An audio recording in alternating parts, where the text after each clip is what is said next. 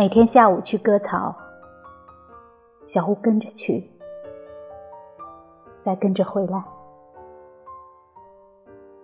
有时候是我跟着它，它的尾巴摇来摇去。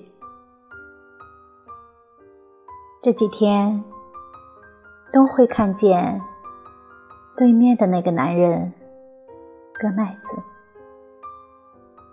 见着我，一脸谄笑的喊：“绣花姑娘！”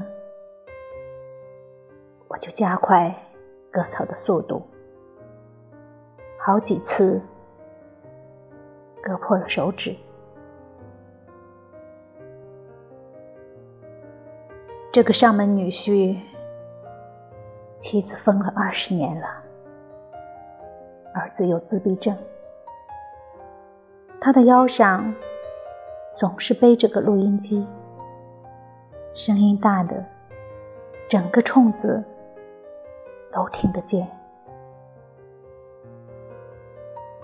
我的一只兔子跑到了他田里，小乌去追，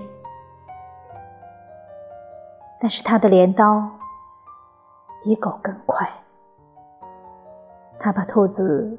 提回去以后，小吴还在那里找了半天。